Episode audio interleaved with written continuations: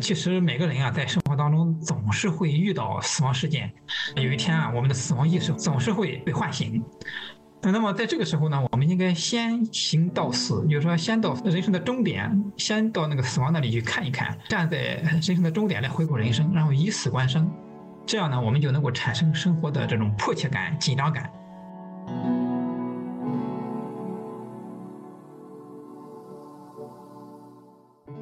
你真正的去参观过殡仪馆，去呃做过以死观生的这种活动，做过这种体验，那你就会发现，哎，这些事情算什么呀？在生死面前，这都是小事。死亡始终是对生命的毁灭，所以我们唯一所需要的是做必要的认知储备，要学习生死，要学会生死。听见南腔北调的真故事，遇见南来北往的社会人。南方周末的听众朋友，你们好，欢迎收听南州播客《社会人》，我是本期特约主播子怡。每年四月的清明节，寄托了人们对逝去之人的哀思。生活中，我们常常忌讳谈论死亡，但人终有一死，如何面对死亡，其实是每一个人的必修课。正如法国作家蒙恬所说。谁教会人死亡，谁就教会人生活。在国内的大学里，死亡教育已经探索了数十年，尤其是近些年，越来越多高校开设了死亡教育课。本期节目，我们邀请到两位较早开展死亡教育的大学老师，一位是广州大学的胡一安老师，他从2000年开始开设生死学课程。另一位是王云林老师，从二零零六年开始在山东大学开设死亡文化与生死教育课程，请两位老师给大家打声招呼吧。各位听众朋友好，我是广州大学教师胡一安。各位听众朋友，我是山东大学基础医学院的王云岭。死亡教育兴起于西方，到上世纪八九十年代，国内陆续有一批学者开始关注生命教育、死亡哲学等问题。当然，死亡教育进入高校课堂也是在之后了。胡老师算是国内第一个在大学课堂里开设这一课程的老师，是二零零零年开设了生死学课程。可以请胡老师谈谈最早创设的契机吗？作为动力契机的一个就是我小时候看那个农村里面有那个送葬的，那个棺木放到墓穴里面。一瞬间，我就产生一种深深的死亡恐惧，在日后的岁月里面呢，可以说是若隐若现的存在并影响着我。这是一个我需要自己去面对这个事情。第二一个呢，是我的研究生这个论文写作的是这个人生价值，呃，人生价值这一块的追溯到最后呢，也涉及到是生命存在的意义。那当然也要触及到生死。那第三一个呢，也算是一个契机吧，那个揭示了当时国内。开始比较早的啊，生死哲学研究的郑小江教授啊，是一九九七年的时候，我就跟他相识，呃，他对我来说可以说是亦师亦友。第四一个呢，是当时学校的搞那个教学改革，教学改革就是说，你老师可能以后呢没有课上，那你就就可能面临失业。啊，我当时一想，呃，既然有这个兴趣，我就开一门生死学选修课吧。那就这样，对，就就开成了。好像是内外各种因素促成了第一堂课在大学里面诞生。王老师也算是另一位拓荒者了。看到公开报道说，王老师最初申请开课的时候是叫死亡教育，但是被校方拒绝了，然后后面改为了死亡文化与生死教育才通过。当时王老师创设这门课又是出于什么考虑呢？王老师开课的理由呢比较复杂，比较多哈。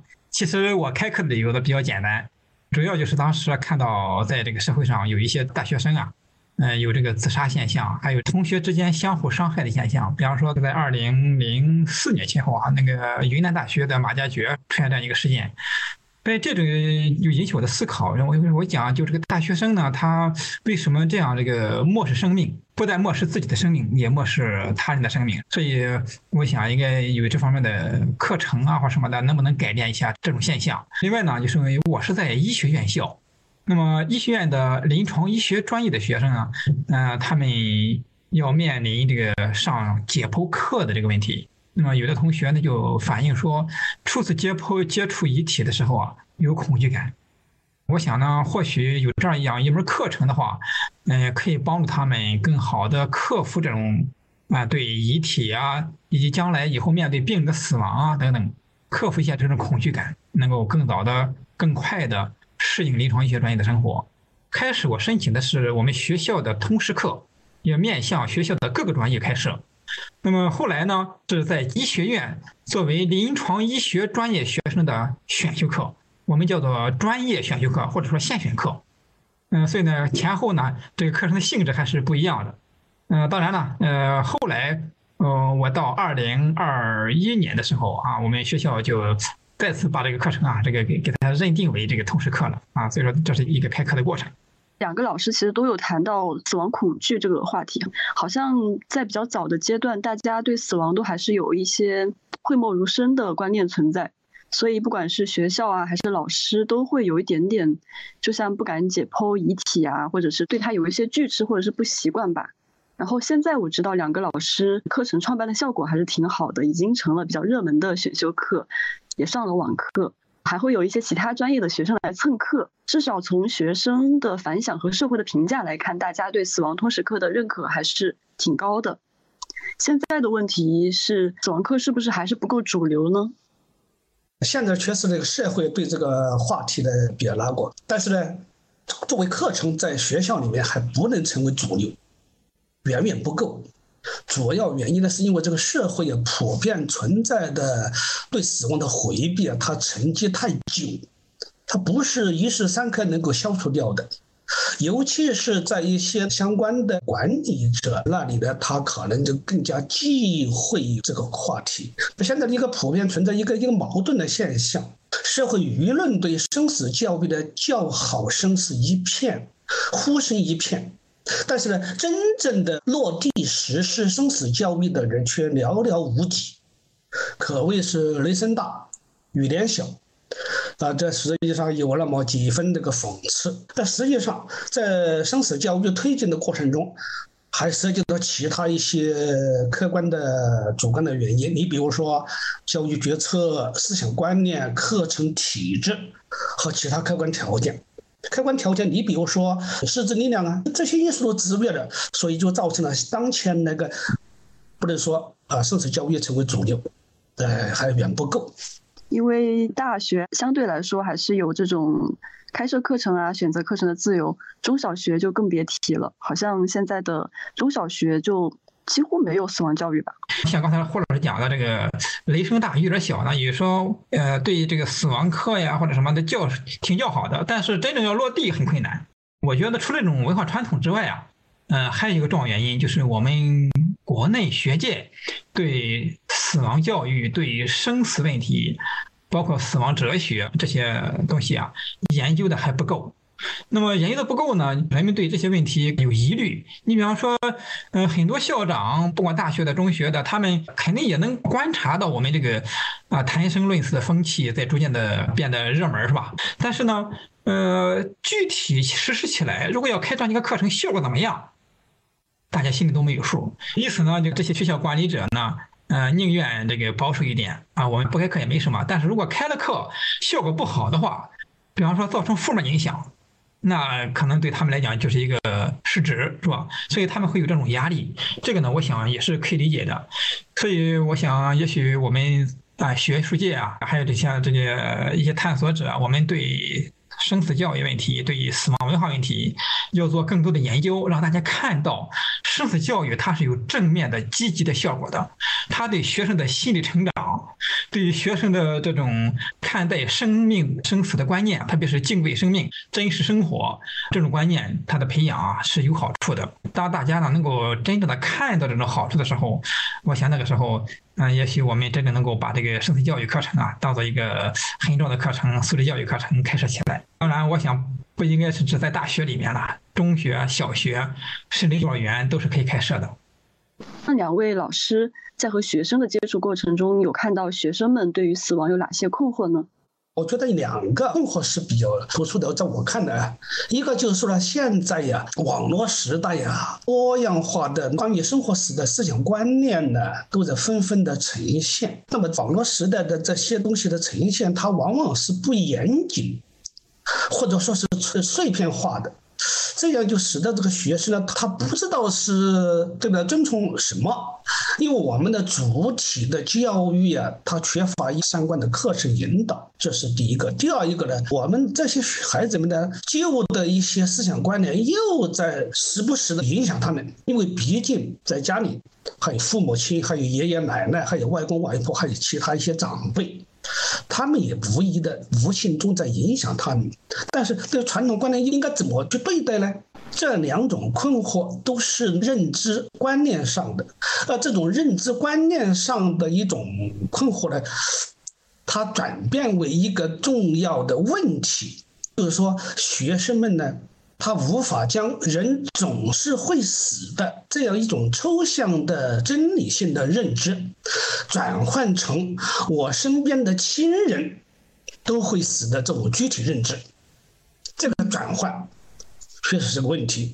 每个人都经历这个无数的生离死别，你得很好的处理好才行。我想呢，胡老师他讲的这个问题啊，是一个比较普遍的问题。学生呢，可能对这个生死课很好奇，好奇呢是一部分。那么他好奇什么？我想呢，就是如果说从这个内容来讲的话，他想可能好奇的就是这个生和死对于我们人来讲意味着什么。因为平常我们其实也是经常谈死亡的，但我们谈死亡都是谈别人的死亡。可是当这种死亡发生在自己亲人或者是自己身上的时候，如何应对？这可能是。呃，我们同学们啊，就普遍存在困惑的问题。有一个学生呢，他是看了我的慕课，我不知道他啊通过什么途径啊，呃，知道我的这个电话号，然后加到了我的微信。加我微信之后呢，他就发了一段话给我，大意是说呀，就是上了我的慕课之后呢，总觉得这个死亡这件事啊，感到很惴惴不安，很担心呢，就是家里老人的身体健康。他每次想到这个事情呢，就睡不好，心里很不安，甚至他说呢，愿意放弃个人梦想。只是想回到家乡啊，和父母待在一起，哪怕嗯我不上上大学，我只是上一所一般的学校，我也心甘情愿。那么这个其实呢，就是发现这个同学他看了这个慕课之后啊，他就对父母的健康，对父母将来可能的死亡非常的忧心。那么我就跟这个学生讲了什么呢？我说，呃，可能大多数人啊都没有。真正的认真思考自己有一天会死这件事，也很少啊想到有一天自己的家人会离开自己。但是呢，我们应该知道啊，我们每一个人啊都是有一种死亡恐惧，这个很正常啊。即使你的父母会死，他也不是现在就会死，嗯，他一定是在将来。但是呢，既然死亡当下并未发生，你也就不用很紧张了。那么说这个话的时候呢，我觉得他的紧张似乎并没有减轻。然后我就给他讲了很多了哈，讲的什么这个死亡脱敏的问题。讲对死亡的接纳和排斥的问题，哈，讲的对死亡的应对方法问题，还有讲的这个对死亡恐惧的这种抵御的问题。嗯，最后呢，呃，我就跟他讲说，呃，其实每个人啊，在生活当中总是会遇到死亡事件，有一天啊，我们的死亡意识总是会被唤醒。那么在这个时候呢，我们应该先行到死，就是说先到人生的终点，先到那个死亡那里去看一看，站在人生的终点来回顾人生，然后以死观生，这样呢，我们就能够产生生活的这种迫切感、紧张感，呃，我们才会有这个动力，然后去努力的把生活过得有意义、有价值。也正是因为我们知道人生有死亡，我们才可能去规划自己的人生，懂得。什么样的生活是自己想要的生活？那么他听了之后呢，就表示同意我的说法。然后呢，就我明显感觉他这个紧张感呢就降低了。然后在第二天的时候，我就给他发了个微信，我就问他说：“这个，呃，你感觉怎么样呢？”啊，因为在中间我给他讲了像这个人生的价值问题啊，吃甜圈的道理。比如说，嗯，很多人都说这个人生既然总是会死的，那么我们这一辈子活着有什么意义呢？有人在网上就发了一幅漫画，说这个漫画就是说有对这个姐弟啊，他对这个死亡产生思考。后来这个姐姐用什么来开导这个弟弟呢？他说人一生啊就会像甜甜圈一样，甜甜圈呢你吃起来挺好吃，但是呢它总会被吃完。那么你会因为这个甜甜圈会被吃完你就不吃吗？肯定不会啊。那么我们会因为每一个人都会死我们就不过了吗？肯定也不会。所以呢，这个学生可能对这个话呢很有感觉，然后呢，他呃在第二天下午给我发了一个微信，他就说呢，觉得吃天说的理论很有道理。他说觉得好好多了。他说呢，人类的生活就好像在看不见底的可怕火山口边笑着舞蹈，随时面临着死亡。偶尔有人狮子掉下去，但是我们还是争取抓住一个个美好的瞬间，尽情的享受。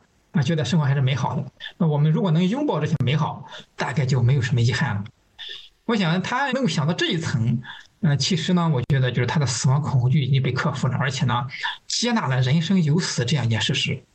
我是听王老师这样说，就虽然这门课是让学生认识死亡，但是不能只看到死亡，因为我们看到死亡，最后还是要知道自己应该怎么样好好的生活，这才是学习这门课的意义所在。是的，这个就是我们讲名为谈死，生论生。其实霍老师在学术圈里面，咱们也经常讲，是吧？其实生死教育。或者说，这个生死学都是生命教育，叫做生死学取向的生命教育。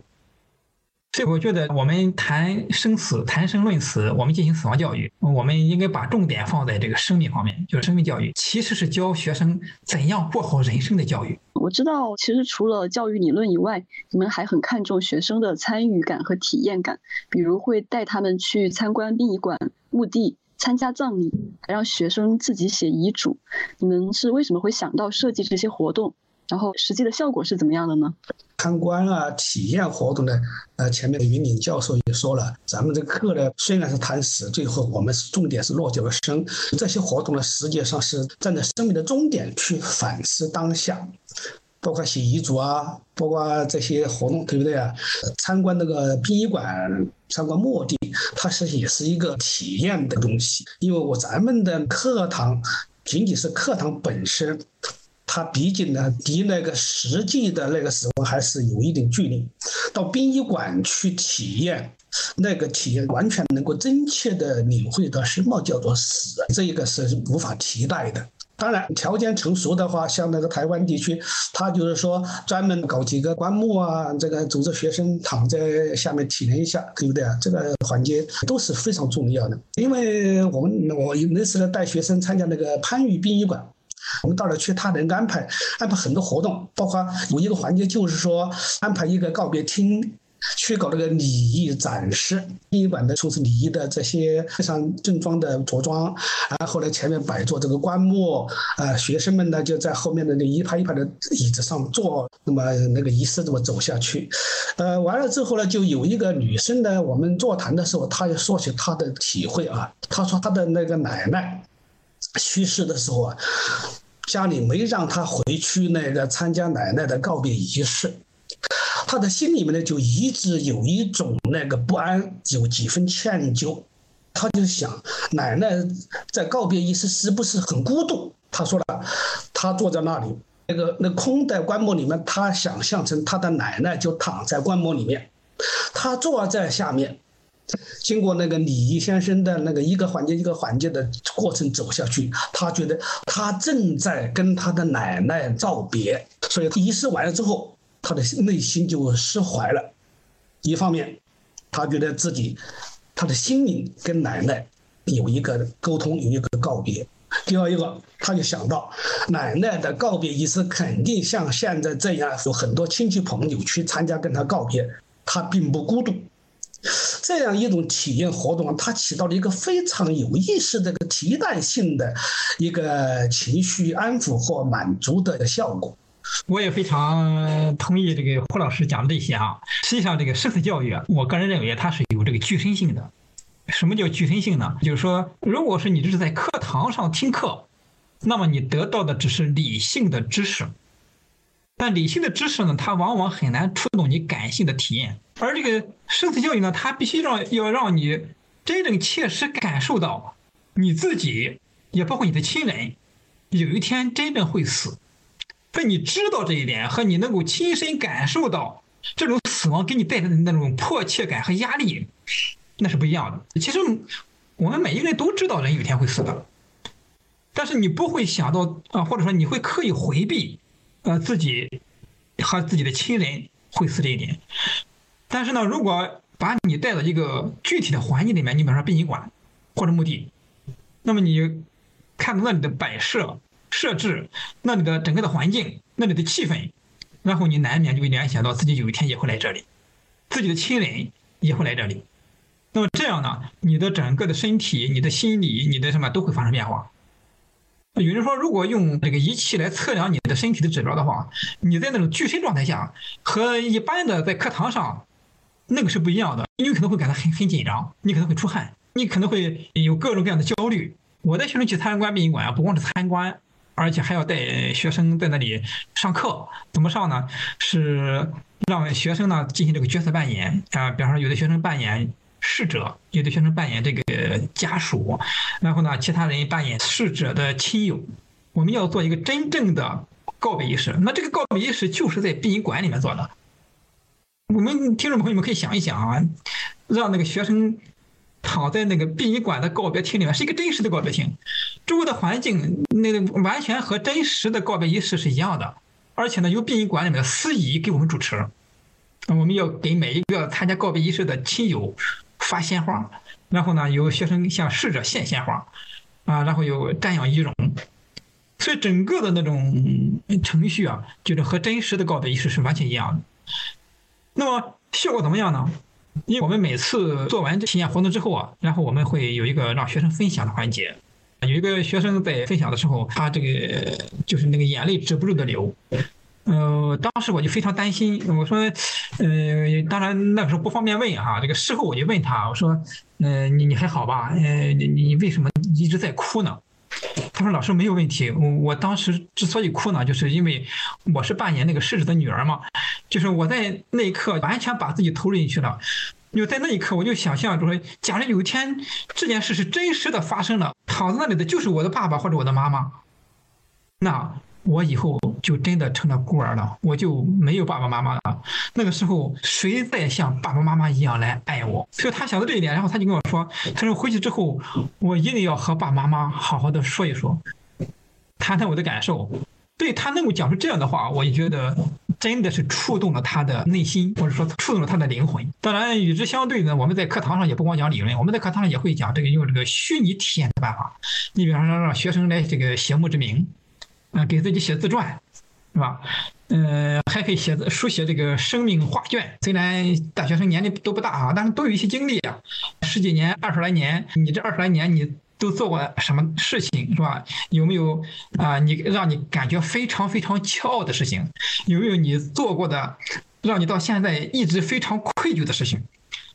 那么通过这种体验，学生也能够对人生有些很多的感悟。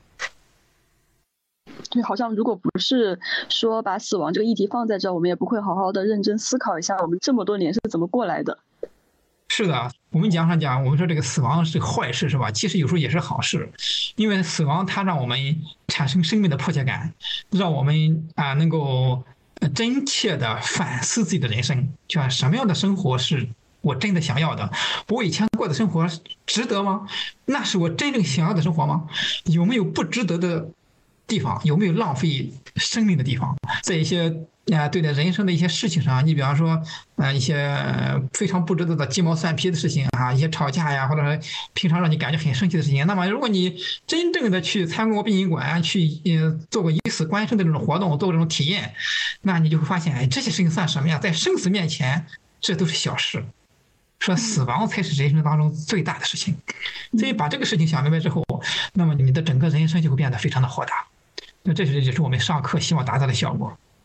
那其实不只是高校，最近几年我感觉整个社会对死亡的讨论程度和接受程度都有在慢慢变高。两位老师有这样的体会吗？我认为是在变好。嗯，为什么这么说呢？就是一个方面就是我们国家在推广这个安宁疗护。现在从二零一七年到二零一九年，已经有两批试点城市，呃，一共有七十多所医院，呃，已经开展这个安宁疗护哈。那么开展安宁疗护呢，他就需要培训医护人员，就需要这个志愿者，是吧？那么这些都需要培训的。那么在我看到啊，在他们的培训课程里面，普遍都有生死教育，或者都有生死学。那么这个就说明，这个至少在医学界，那么他们已经认识到这个生死教育的重要性。这第一点。第二呢，就是我们看到这个有很多地方在开展这个死亡咖啡馆活动，而且呢，参与热情啊很高。啊，尽管每一次死亡看管活动只有呀十几个人，或者说二十几个人参加，但是呢，它会周期性的、反复的、不断的来举行。啊，一个城市里面一年可能做好多次。那么这个呢，它也在一定的程度上起到一种推广生死观念的这样一个作用。嗯，同时呢，我们也看到这个在社交软件里面哈，你说这个在微信里面有好多哈，有越来越多的这个啊关于谈生论死的群。微信群，啊，而且呢，聚集了很多高校、医院啊，这个还有这个普通的这种社会人士，啊，大家都在谈论，比方说这个呃，如何对待中末期病人的问题，啊，善终的问题，是吧？如何克服死亡恐惧和死亡焦虑的问题，啊，哀伤抚慰的问题。那么，这就说明大家对这个死亡的这种接受程度或者接纳程度在提升，大家对死亡的这种忌讳啊，呃，在减弱。嗯，我想这个呢，对于这个死亡教育的发展呢，还是很有意义的。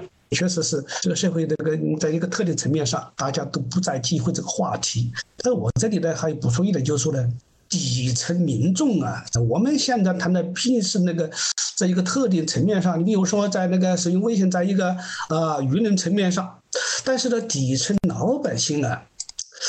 他们还有一个问题，他们不在忌讳，但是呢，他们呢不了解这个东西，他对什么什么，像刚才那个云里教授谈的一些话题呢，他们处在一个无知状态。这确实是一个问题。我们就是说，不管这个这个群那个群，毕竟都是这个台面上的，对不对啊？一边你的呃说的在哪位的，就是现在城市里的、学校里的这些，但是这个普通民众、社会底层的民众啊，这方面真的是缺乏那个启蒙。这也是我们日后要真的重点要去拓展的一个社会方位。我们不能老是停留在层次比较高的这层面上，这这是个问题。对，因为刚才王老师提到死亡咖啡馆，可能有一些人不是很了解。简单来说，死亡咖啡馆就是相当于一个讨论死亡的一个社群吧，就是很多人坐在一起来聊一聊，好好的聊一聊。但是它可能还是比较小众吧。实际上，就是不光是有这个死亡咖啡馆，很多人呢还在这个自己的单位啊，这个或者是在这个志愿者培训活动当中啊，呃，做类似死亡咖啡馆的这种活动，我们他们叫类死亡咖啡馆活动。比方说，嗯，搞这种什么生命叙事小屋。啊，说这个，那么叫上呃那么十几个人或者二十几个人啊，或者有包括病人啊、病人家属啊，然后大家一起来谈一谈。嗯，我觉得这个就是对普及呃现代生死观念，它是有非常好的作用的。嗯，就是还是看到社会上有一些人在行动起来了，而且是自发的行动，我觉得这个非常好。我是看王老师以前提到一个观点，叫死亡的医学化，大概是说现代医学对死亡的控制越来越强，人的死亡地点逐渐从家庭转移到了医院，所以死亡也从一个生活事件变成了医学事件，这就引出了一个新的问题，也就是临终关怀或者说叫安宁疗护。刚才两位老师其实关于安宁疗护也提到了很多遍，现在对于安宁疗护关注的重点是哪些呢？本来啊，死亡它是一个自然现象。或者说，它就是一个生命的自然变化的规律。人有生有老，然后呢，最后又有死啊，生老病死，这是自然规律。但是呢，当这个现代医学越来越发达之后啊，人到了生命的最后阶段，比方说，一旦我们生命发生啊这种呃危及生命的这种症状，那么我们可能会马上就打医院的幺二零，然后把我们送到医院。送到医院之后，然后就进紧急抢救，即使到了生命的终点。我们也不会放弃抢救，我们会有各种各样的现代医疗措施。你比方说这个心肺复苏，比方说这个呼吸机，有创的话还需要气管切开。嗯，我们还有这个透析机，啊，有这个叶克膜，啊，包括有这个鼻饲管儿那么这些呢，被称之为生命维持装置。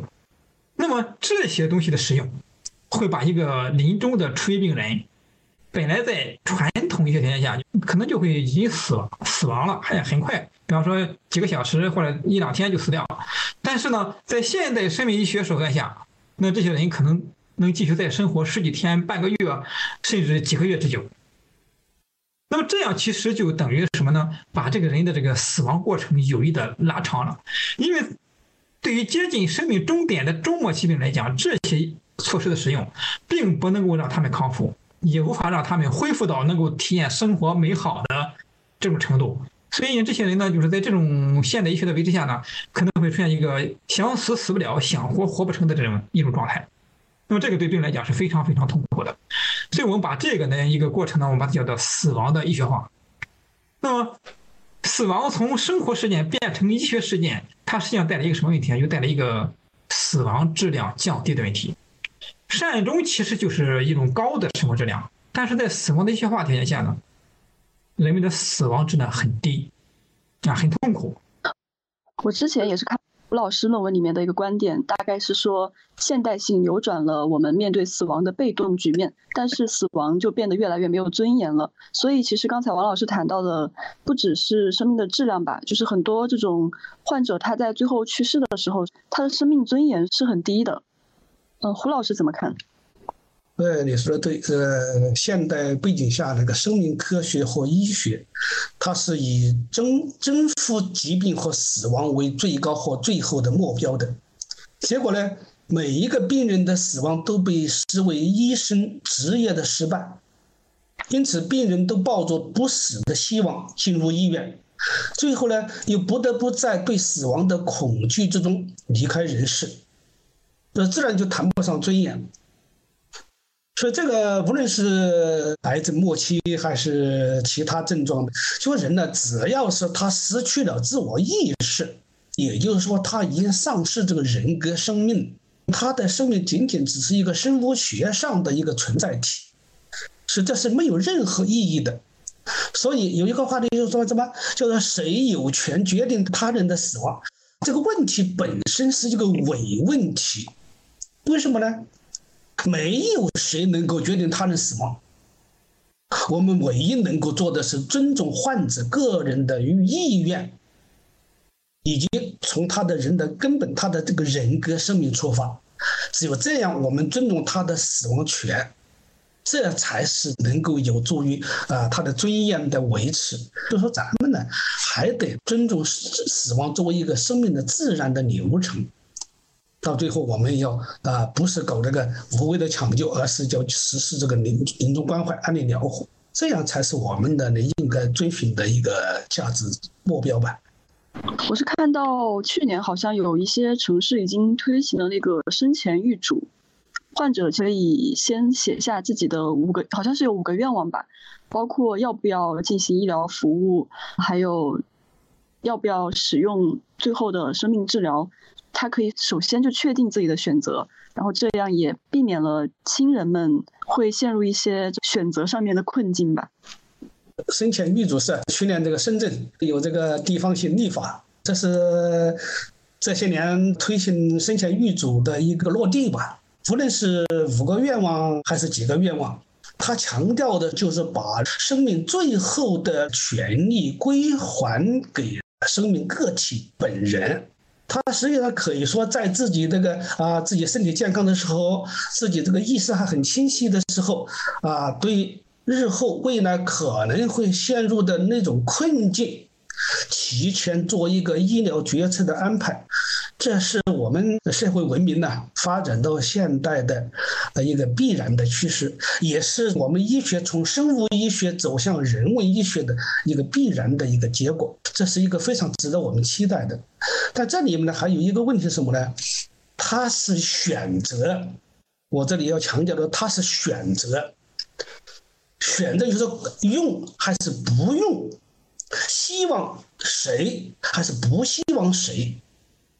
这个还有一个取还是舍的这样一个选择，这一点我们呢在这几年以来，我们对生前预嘱的这个讨论里面呢，我发现有一个不太正确的一个取向，好像就是哎放弃我才是符合那个生前预嘱的，不对，选择我可用那个生命支持系统，我可用鼻试管，我可用这个东西，它也是个人的愿望。他也可能选择我不用，对不对啊？所以这里我要强调的，他是选择，否则的话，那就变成新的一种强制性的。因为我们现在有一种那个不太好的倾向，就是把那个医疗技术把它这个啊恶魔化，这是不对的。因为在最后阶段，使用那个还是不使用，都是个体的意愿。所以这是我一直强调的这个生前预嘱这个话题啊。确实啊，这个病人的死亡的尊严问题是一个非常重要的问题。嗯，但是我这里要说呀，就是其实这个生前预嘱的问题，它是完全现代化的西方的东西，它和我们中国传统文化其实是有一些不相适应的地方。我们都知道哈，其实在中国，家里有人生病的话，对这个病人的医疗救助，谁说了算呢？其实是病人家属说了算的。像这个要要做什么治疗啊，像这个要花多少钱的问题，那他已经那么痛苦，你怎么还能再劳动他去做做这些决定呢？啊，这些事情都由我们家人来代劳了。而且呢，我们把这个呢视为家人对于病人的深切的关怀。但是呢，这个这种代劳呢，它其实有些问题的，因为这个如果要代劳的话，家属他的出发点和病人的出发点，家属的考虑和病人的考虑，家人的利益和病人的利益，常常会发生一些冲突，尤其是在死亡即将到来的时候，因为家属常常想的什么？哎，我不能失去他呀！我失去他，我怎么办呢？嗯，我失去他，我就没有爸爸了，我就没有妈妈了。再就是，如果我到了这个时候，我不救着他。啊，我不呃做决定说要要上那些呃看起来很痛苦的措施，那如果不上的话，别人会不会说我不孝顺呀？会不会说我没有尽力啊？所以他感到承受不了那么大的压力，所以尽管他知道很痛苦，但是他也要上。但是病人会怎么想？病人想你就好白费劲啊，你你你没法把我救活的，我已经到了生命终点了，啊，我的器官都衰竭了，所以你这样做纯粹就是对我的一个折磨呀。所以你巴金在活了一百零一岁，他最后他说长寿对我是一种折磨，他就这么讲的。所以在这里说谁有权决定他人的死亡，确实像霍尔讲的这个，他不是决定死亡的问题，是最后谁有权决定这个医疗措施的问题。因为最后病人可能会失去意识，或者说他失去了做决定的能力。但是我们认为啊，就是说，呃，第一就是病人很痛苦，这个是有辱尊严的。第二，按照这个西方这个自由主义的观点。病人应该有权利对自己最后采用什么样的措施做决定，所以这是我们进行这个生前预嘱立法的这么一个原因。生前预嘱好像就是把这个临终决定权放在了个人身上。是的，这是对个人自主性的尊重，个人自由的尊重啊！因为西方哲学家他认为这个一个人有权利决定自己的命运啊。所以说到底，我们还是需要把死亡当成一个正常的生命过程。刚才聊到的安宁疗护，其实也不是完全的放弃医疗干预，而是在尊重本人意愿的基础上，帮助患者确保他的生活质量，也要帮助患者的家庭平静的面对亲人的死亡。这就像那个西方那个学者格温德所说的，他说：“善终不是好死，而是好好的活到终点站。”呃，实际上安宁疗护啊，他如果如果用简单的话来讲的话，嗯，就是说他把病人当做一个人，而不是当做一个工具。我觉得就是说，这是把病人真正当做人来看待。那这个其实就有了人道主义嘛。死亡是离我们很近的话题，终究也是每个人都要面对的私人体验。其实我的爷爷奶奶在我很小的时候就去世了，我的外公在我上大学的时候他是毫无征兆的去世，外婆是在两年多前。被病痛折磨了很久，她是全身瘫痪，躺在了床上一年多，被慢慢的消耗，最后离开了。所以我对死亡的观察体验就非常的不好，我会觉得死亡要么就意味着突然的离开，要么是一个很痛苦的消耗人的过程。这是一种很悲观、很消极的观念吗？这个不能简单说悲观消极啊，因为你是从旁体验亲人的临终，这个体验呢，它是受困于你外婆长期的病痛折磨的过程。但是呢，咱们换一个角度啊，如果从某种那个结果意义上看，外婆的最终离世未尝不是一种解脱。那么这样的话呢，或许我们能够有一种宽慰的、积极的心理的理解。因为面对亲人的离世，我们可以从不同的角度去体验呢。因为对具体的个人来说，死亡是不可避免的事情，你改变不了，对不对啊？与其让消极情绪主导自己，不如换一个角度去面对。说这样呢，就有助于我们从容面对往后人生中更多的丧失。甚至自己的死亡，在外婆的病痛折磨过程中，我们疏忽了一些应该采取的措施，对不对哈？那往后我们就会知道了应该怎么去面对日后的我们的亲人，还有更多的丧失，对不对啊？我想应该是这样的。你那个不不能简单说是悲观消极的问题。对，因为刚才胡老师说这种死亡对外婆是一种解脱，其实我外婆本人她。也表示过他想快点离开，但是因为他是没有行动能力了嘛，就只能躺在床上。我是觉得他最后的那一年多的时间是很痛苦的，就是只能需要家人来给他每日三餐送饭，后面他也只能在床上解决他的吃喝拉撒。我就觉得，就这一年多的时间，不管是对他来说还是对家人来说，好像都是一种很痛苦的过程。我觉得哈，你之所以有这种体验啊，嗯，其实我觉得是有两个原因。一个呢，就是你比方说你外公的离开啊，嗯，你是没有死亡准备的，就是说这个死亡准备不光是这个病人本人啊，也包括我家属，就是我们对他的可能离世完全没有准备，完全没有想到过。那么对于外婆来讲呢，就她的死亡质量是比较低的。我们的这个死亡质量低啊，其实呃有两种原因，一个就是治疗过度，一个是治疗不足。治疗过度我刚才都提到过了，比方说用那些高科技医疗措施是吧？气管车切开、叶克膜等等。那治疗不足呢，就是说本来是有很好的可以缓解病人痛苦的那些方法，比如说按按尼疗或者措施，但是呢，因为我们不知道，或者说我们没有条件，或者我们找不到这样的医院，结果呢，病人没有使用上这样很好的。缓解痛苦的措施，所以最后呢，他的生命质量很低，当然死亡质量也很低，就很痛苦。所以呢，给我们外人观察的话，就觉得非常的不好。所以我觉得，如果能够啊公开的谈论死亡，我们对死亡有一个准备啊，同时呢，这个呃安宁疗法发展的很好的话，像您这样的体验啊，也许呃会越来越少。这可能是一个不太好的教训吧。其实我的死亡焦虑也比较明显，因为有听过一句话说，父母是我们与死亡之间的一道屏障，一旦父母不在了，我们将直面死亡。现在因为外公外婆、爷爷奶奶都不在了，我觉得我好像就只剩下父母这一道屏障了，我就会特别担心父母有一天会离我而去。虽然总会有这么一天，但是我还是很害怕、很恐惧。两位老师有类似的感受吗？然后有没有应对的办法呢？我首先啊，觉得我还是非常羡慕你们啊，我也非常羡慕那些那个父母亲都都在或者有一方健在的同事，那他们即便是到了五六十岁，他们依然还是一个子女，父母亲挡在他跟什么呢？那我父母亲早不在了，所以呢，我现在感受更不一样。但，但是人类呢，毕竟是有理性的生命存在，我们不会那么被动的生活在死亡恐惧和焦虑的阴影下面。我们实际上有很多办法消除或摆脱死亡恐惧和焦虑。西方心理学上呢，有一种叫理论叫做死亡恐惧管理。他说他认为呢，死亡恐惧总是潜伏在的，没有人可以完全摆脱。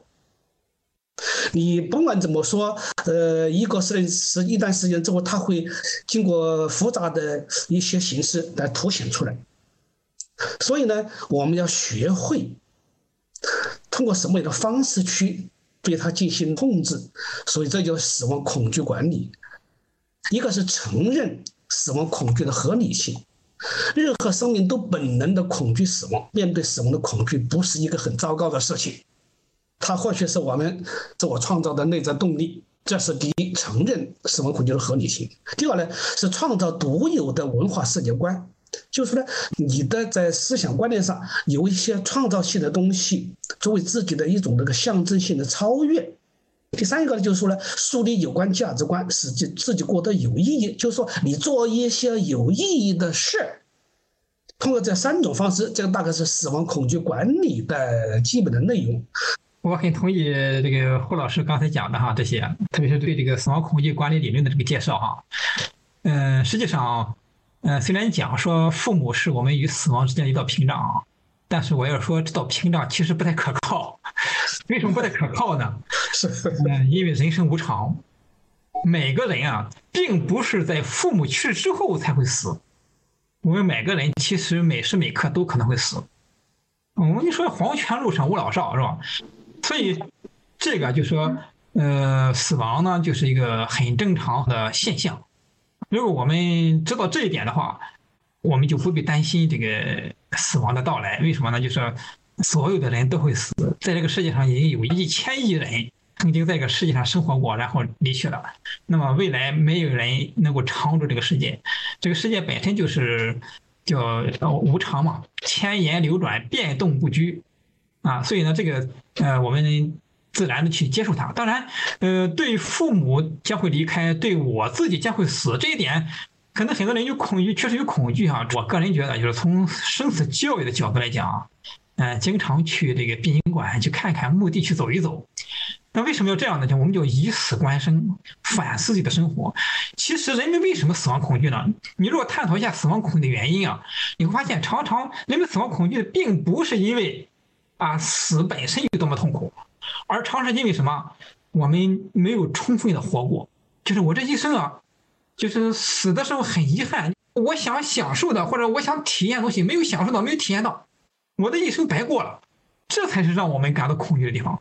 我的一生充分的利用过，充分的活过了，充分体验过了这个世界，我非常了解了。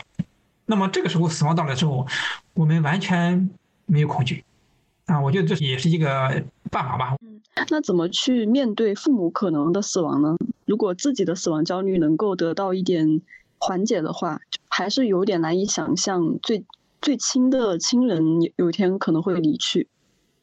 佛教里面就经常讲这个人生有八苦啊，啊，其中有一苦叫这个爱别离呀，就是这个呃，就是这个离别之苦。呃，离别之苦呢，既包括在人世间我们和亲人的分别，那两地分居是吧？也包括有一天我们和亲人会分别，我会死，亲人在，或者是亲人死，我还在，那么这种情况都是可能发生的。所以说，怎么来克服这种苦呢？嗯，佛教他给出的答案就是什么呢？我们要啊，这个正常的看待这个生命的千言流转，每这是就是一个生命的周期的自然变化。死亡本身并不意味着一了百了。死亡呢，那个佛教他告诉我们说，他因为他这个人的生命，他说有四有嘛。那么四有就是在这个死亡那一刻呢，从这个生有变成中有，就是说，即使人死了，他仍然会有一种生命形式存在。比如说。呃，当我们知道死亡可能哈啊，或者我们相信死亡并非一了百了的时候，那么也许我们能够减一些恐惧啊。这个这个其实也是一种世界观的办法。面对父母亲的僵尸啊，其实咱们一个非常重要的可以做得到的，就是说，我们不要等到最后一刻来临的时候去体验痛不欲生的那个悲伤。我们应该在父母亲衰老，在父母亲的病程开始的过程中，我们去陪伴与爱，这是最重要的。在父母亲步入衰老之后，在父母亲进入这个要直面的病程之后，我们开始陪伴，这是最重要的。谢谢两位老师，我也有一个好奇啊，就是现在大家有会把死亡浪漫化的观念，比如说相信去世的人在另一个世界生活的很好，或者说只要我们还记着那个人就还在，就比如这种话吧，这好像是给人提供了一种安慰。两个老师对此怎么评价呢？那到底存不存在比较理想化或者说比较标准的对死亡的看法？我们的那个出版物呢，往往它使用的一些标题呢，往往是这样的，呃，死亡可以是最温柔的，死亡可以是最美的，死亡可以怎么样的，这样一种那个书写叙事的方式啊，它有一种像你说的把死亡浪漫化的这种那个嫌疑。但是那些书写者、那些叙事者，他往往是非常个性化的，而且也是非常情境主义的。但是他这个书又是给所有这些人看的，难免会个性化的、情境主义的，最后他以某种普遍性的东西暗示其他人，这是一个值得我们要关注的一个事情。长远看来呢，就是说我们应该认识到，死亡对任何人都是第一次，也是唯一的。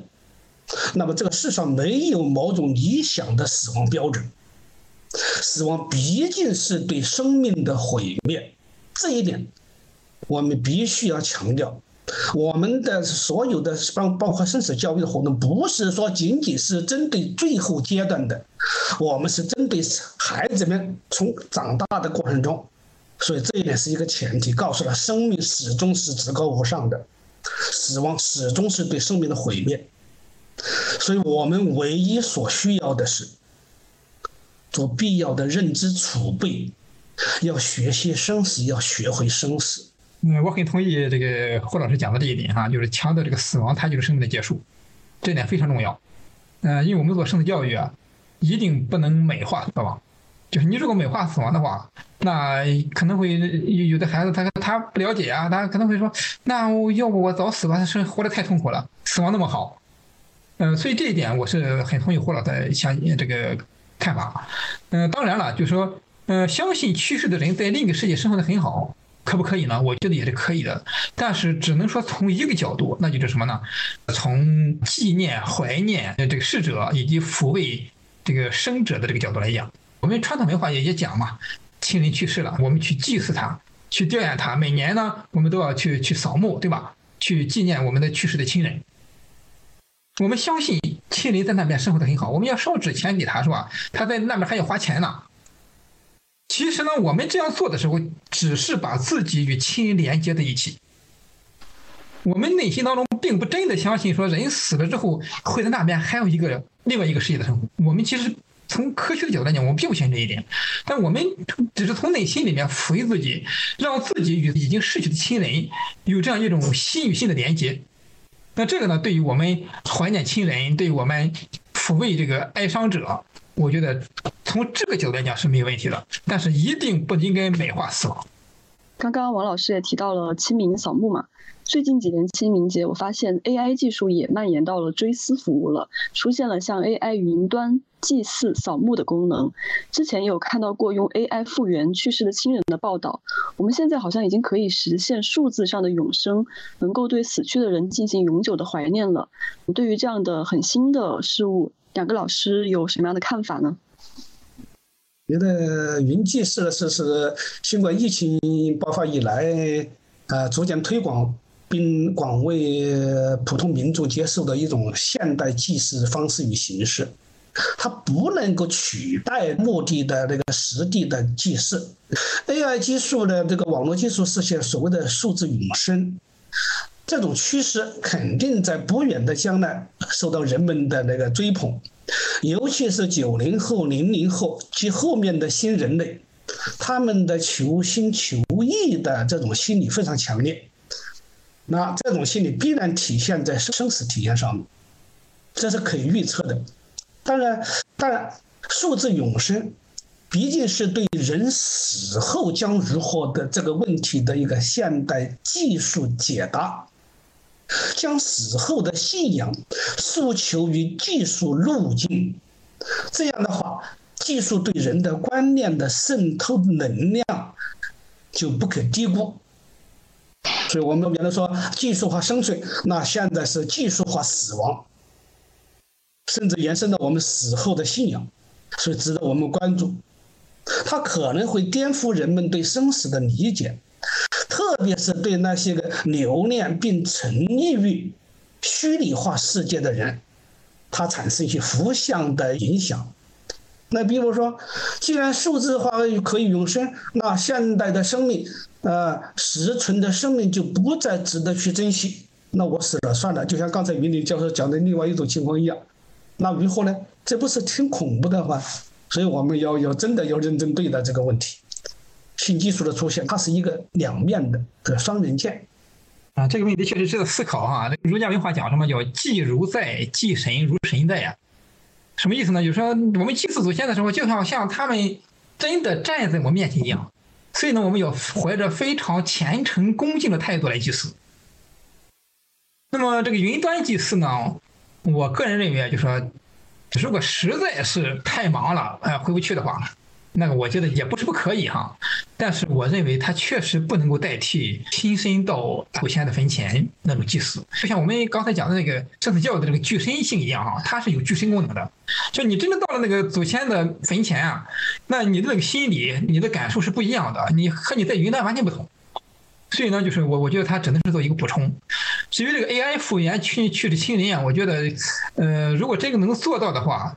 呃，我个人我可能和这个霍老师观点有稍微有点不同哈，我觉得，呃，也不无不可。他确实呢，对于抚慰那些非常痛苦的丧亲者是有好处的。